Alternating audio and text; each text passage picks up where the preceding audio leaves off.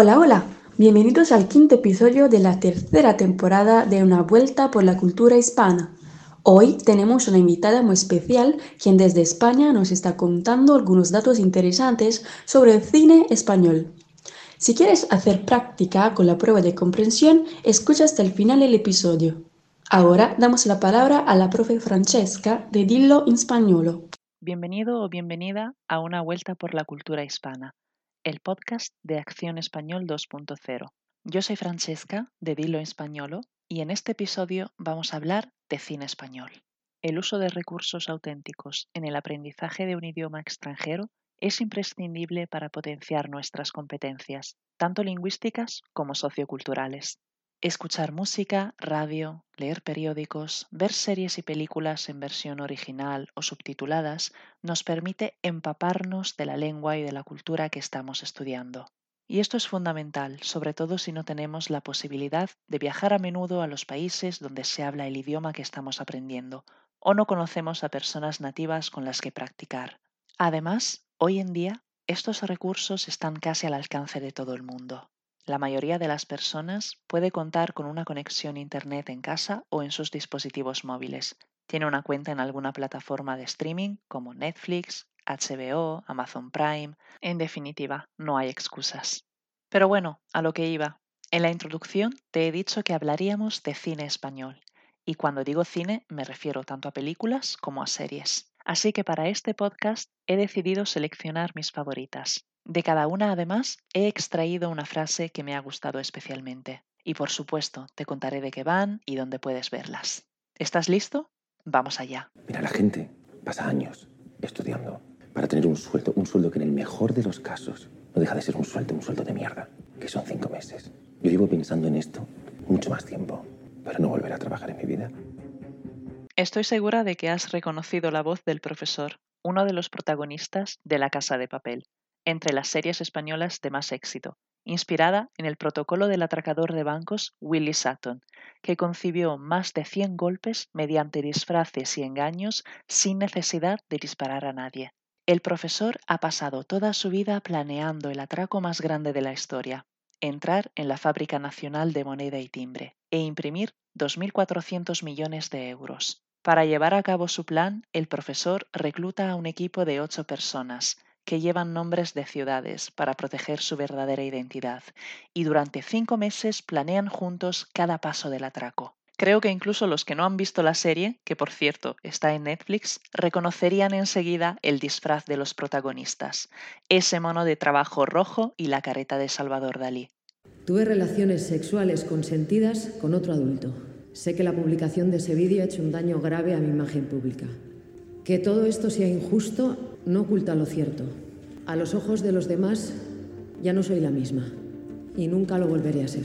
Una de las últimas series que he visto se llama Intimidad, igual que la anterior está en Netflix. Cuenta la historia de Malen, candidata a la alcaldía de Bilbao, que sufre la filtración de un vídeo íntimo. Este hecho, como es lógico, trastoca toda su vida. Su partido político la aparta, su marido se va de casa, su hija comienza a sufrir acoso en el instituto. Paralelamente, se nos habla también de la historia de Anne, trabajadora de una fábrica, que vive lo mismo aunque desde una posición más vulnerable y que termina suicidándose. Intimidad es a mi modo de ver una serie necesaria que trata un tema de actualidad, el de la sextorsión y del porno de venganza, que es además uno de los puntos clave de la polémica Ley Orgánica de Garantía Integral de la Libertad Sexual, conocida como la Ley del Solo sí es sí, aprobada en agosto de 2022. Las creadoras de la serie trataron de visibilizar en ella el juicio social y mediático que sufren las víctimas de estos delitos. Si lo tuyo es la historia, te recomiendo que veas en Amazon Prime y Netflix estas dos películas. Ma Isabel, de Iciar Boyaín, ganadora de tres premios Goya en 2022, y Madres Paralelas, de Pedro Almodóvar.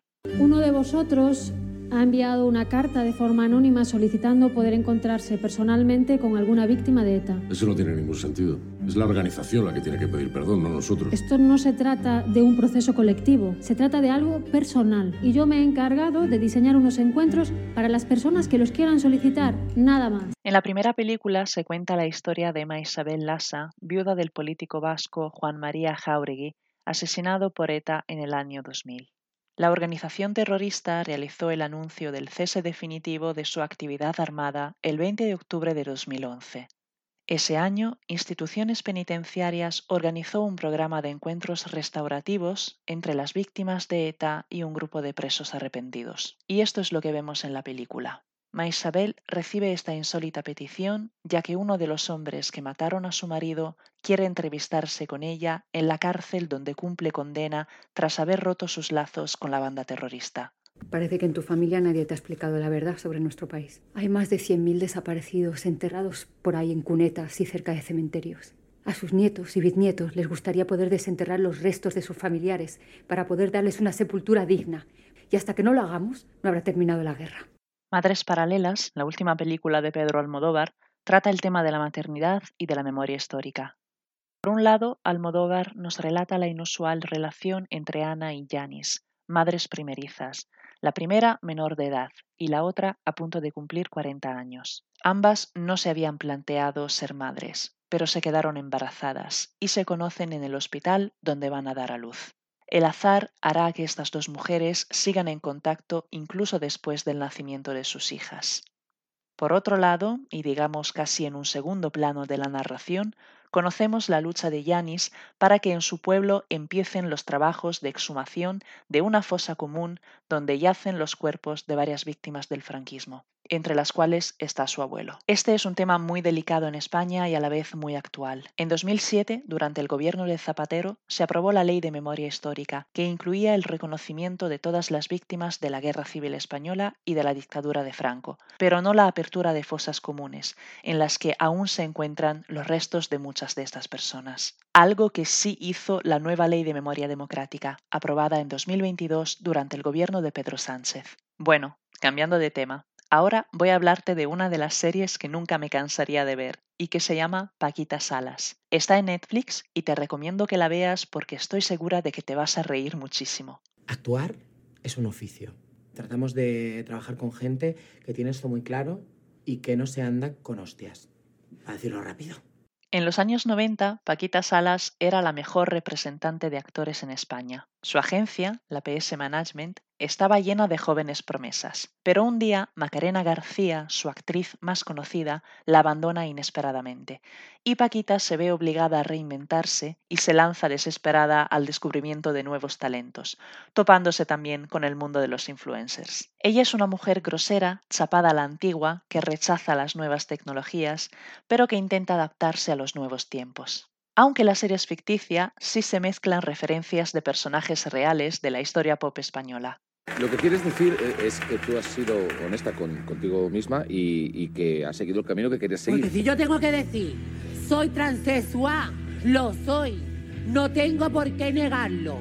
Y hablando de personajes reales de la cultura pop, no podemos olvidarnos de Cristina Ortiz, conocida por su nombre artístico La Veneno. Así se titula la miniserie de A3 Player basada en su autobiografía, Digo, ni puta ni santa, escrita por la periodista Valeria Vegas, que se publicó poco tiempo antes de que Cristina se muriera en circunstancias misteriosas. La Veneno fue una famosa y controvertida transexual de los años 90, y la serie muestra las principales etapas de su vida, una vida muy dura, desde su nacimiento en un pueblo de Andalucía, pasando por su transición, su salto a los platos de televisión, los abusos y las agresiones que sufrió durante muchos años por su condición de mujer transexual, hasta llegar a su muerte, que sigue siendo una incógnita a día de hoy. En 2019, en la entrada del Parque del Oeste, el Ayuntamiento de Madrid puso una placa en homenaje a la veneno, que fue además vandalizada en diferentes ocasiones, lo cual nos recuerda lo importante que es seguir hablando y visibilizando ciertos temas. Y ya para terminar, si me preguntaras, Francesca, ¿con qué serie española te quedarías? Te diría sin pensarlo dos veces El Ministerio del Tiempo. Nuestros funcionarios viajarán a la época donde se ha producido una alteración del tiempo y la corrigen. Ya. O sea que la máquina del tiempo existe y además es española. Esta serie para mí es una auténtica joya. Llegó a las pantallas de TVE en 2015 y la cuarta y última temporada se estrenó en 2020. El creador de la serie, Javier Olivares, presentó un dossier de la quinta temporada del Ministerio del Tiempo a RTVE, que por lo visto al final lo rechazó. Pero los amantes de esta serie no nos damos por vencidos y seguimos soñando con una nueva temporada. El Ministerio del Tiempo es una institución gubernamental autónoma y secreta que depende directamente de la presidencia del gobierno. Solo reyes, presidentes y un número exclusivo de personas saben de él. Su misión es luchar para que el pasado no cambie y que por lo tanto el presente siga siendo lo que es. Para ello, el Ministerio cuenta con funcionarios que viajan al pasado a través de portales temporales, vigilados por las patrullas del Ministerio. Su trabajo consiste en detectar e impedir que cualquier intruso del pasado llegue al presente y viceversa, para cambiar la historia y utilizarla para su beneficio. La serie explica con fidelidad los momentos más importantes de la historia de España, por lo que en cada episodio nos encontramos con uno o más personajes del pasado. Miguel de Cervantes, Lope de Vega, Picasso, Federico García Lorca. Bueno, casi se me olvidaba, el retratista oficial del Ministerio del Tiempo es un tal Diego Velázquez, Seguro que te suena su nombre. Otro dato curioso sobre la serie. Si estás en Madrid, por la zona del rastro, en el número 2 de la Plaza del Duque de Alba encontrarás el Palacio de la Duquesa de Sueca, un edificio abandonado cuyo portal en la serie es la entrada al ministerio. Bueno, pues espero que este podcast te haya gustado, que hayas disfrutado y aprendido escuchándolo y sobre todo que te animes a ver algunas de las series o películas que te he recomendado. Nos vemos pronto por aquí y si te apetece puedes seguir mi trabajo en mis perfiles de Instagram y TikTok. Soy Dilo Españolo. Un abrazo. Te agradecemos por haber llegado hasta aquí y haber escuchado el quinto episodio de la tercera temporada de nuestro podcast. Las preguntas las encontrarás también en el post de resumen en perfiles de nuestra página. Para este episodio en particular te pedimos de contestar a esas preguntas. ¿En quién se inspira la historia de la serie La Casa de Papel y de qué trata? ¿Por qué se menciona la memoria histórica en la película Madres Paralelas? ¿Qué tema se quiere sensibilizar en la serie Intimidad? ¿Conocías ya a Cristian La Veneno? Porque se la considera uno de los iconos LGBT más importantes de España. Comenta en el post para practicar tu español. No olvidéis seguir a la profe Francesca en su cuenta de Instagram, Dilo en Españolo.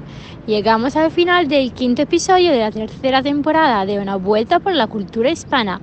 Si te gusta nuestro podcast, suscríbete. Estamos en Spotify, Google Podcast y en las mejores plataformas para escuchar podcasts. En nuestra cuenta de Instagram, Acción Español, puedes encontrar todos los contenidos que necesitas para aprender español. Te esperamos. Gracias por escucharnos. Nos vemos en 15 días con otro episodio de Una Vuelta por la Cultura Hispana.